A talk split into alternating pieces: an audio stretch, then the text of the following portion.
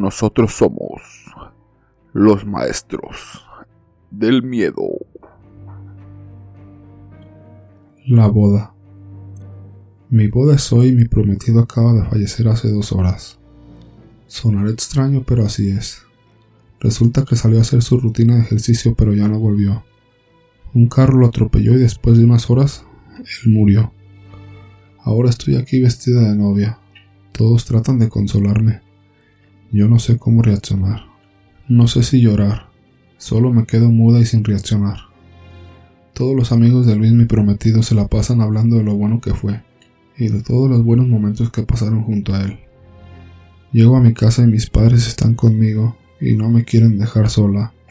Les digo que no se preocupen y ellos insisten.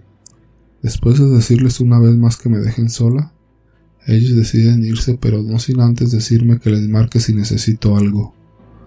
Veo la casa en donde vivimos dos años juntos. Entro a la recámara y veo un pedazo de madera quebrada. Él me prometió arreglarla y ya no lo podrá hacer. Paso a la cocina donde me enseñó a preparar su comida favorita. Llego a la mesa, a su asiento favorito, donde siempre estaba sentado esperando que cenáramos. Volteo la mirada y veo los retratos donde éramos felices. Maldito seas, Luis. Grito mientras aviento todos los retratos. Maldito seas. Porque para todos eras bueno, pero nunca supieron el infierno en el que yo vivía. Volteo a ver la madera destrozada donde tú me golpeaste y yo caí. Paso a la cocina, el lugar donde me enseñaste a golpes que así no se cocinaba. Y llego a tu silla favorita donde no pude sentarme. Y cuando lo intenté casi me rompes una pierna. Ya no aguantaba y esta mañana me tiraste el café caliente encima. Y me dejaste claro que si no era tuya no era de nadie más. Y así saliste a correr a la calle. Se te había olvidado la llave del carro en tu chaqueta. Yo la tomé, saqué el coche y me dirigí a la calle. Fue fácil acabar contigo. Segundo relato. Papá, tengo miedo. ¿Puedo dormir contigo? ¿Qué pasó, mi niña? Ya es de noche. Ve a dormir, ya es muy tarde. Pero papi, se oyen ruidos muy feos en mi cuarto. Me levanté y abandoné la cama para ir con mi pequeña a su cuarto. Encendí la luz. ¿Ves?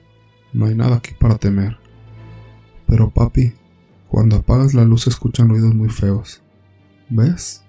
No se escucha nada. Ahora ya duérmete por favor, que mañana hay que madrugar. Papi, no te vayas, quédate conmigo. Está bien, mi amor, pero solo por esta noche. Ahora ya duérmete, por favor. Me acosté en la cama con mi pequeña y la abracé.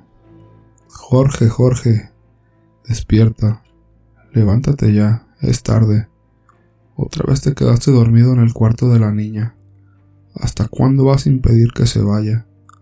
Déjala ir de una vez. Hace un año que murió y todas las noches vienes a dormir aquí a su habitación. Acéptalo de una buena vez. Ya voy, amor.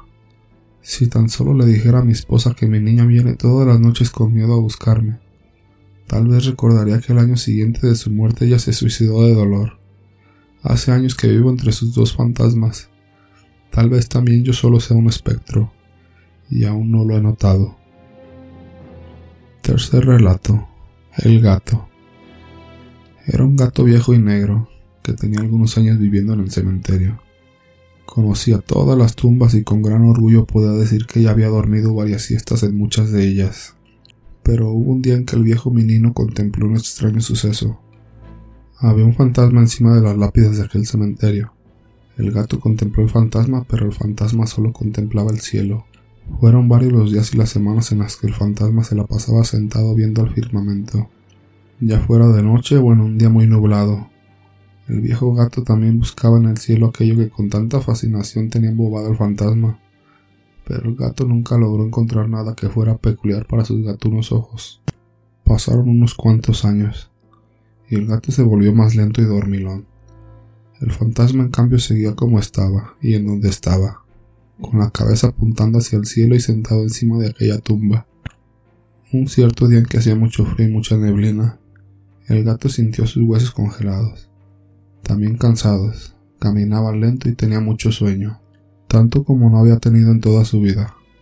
Decidió que tomaría una siesta, Llegó a una tumba, dio un par de vueltas en círculo y cayó rendido.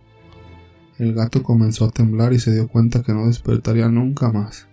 Abrió por última vez sus ojos y miró con asombro que la tumba que había escogido para tener su última siesta era la de aquel fantasma que ya no seguía viendo al cielo. Ahora lo veía él. El fantasma extendió sus manos y acarició el gato. El gato dejó de temblar y ya no tuvo frío.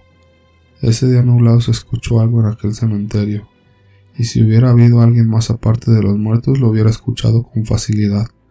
Te esperé durante mucho tiempo mi despistado y dormilón menino.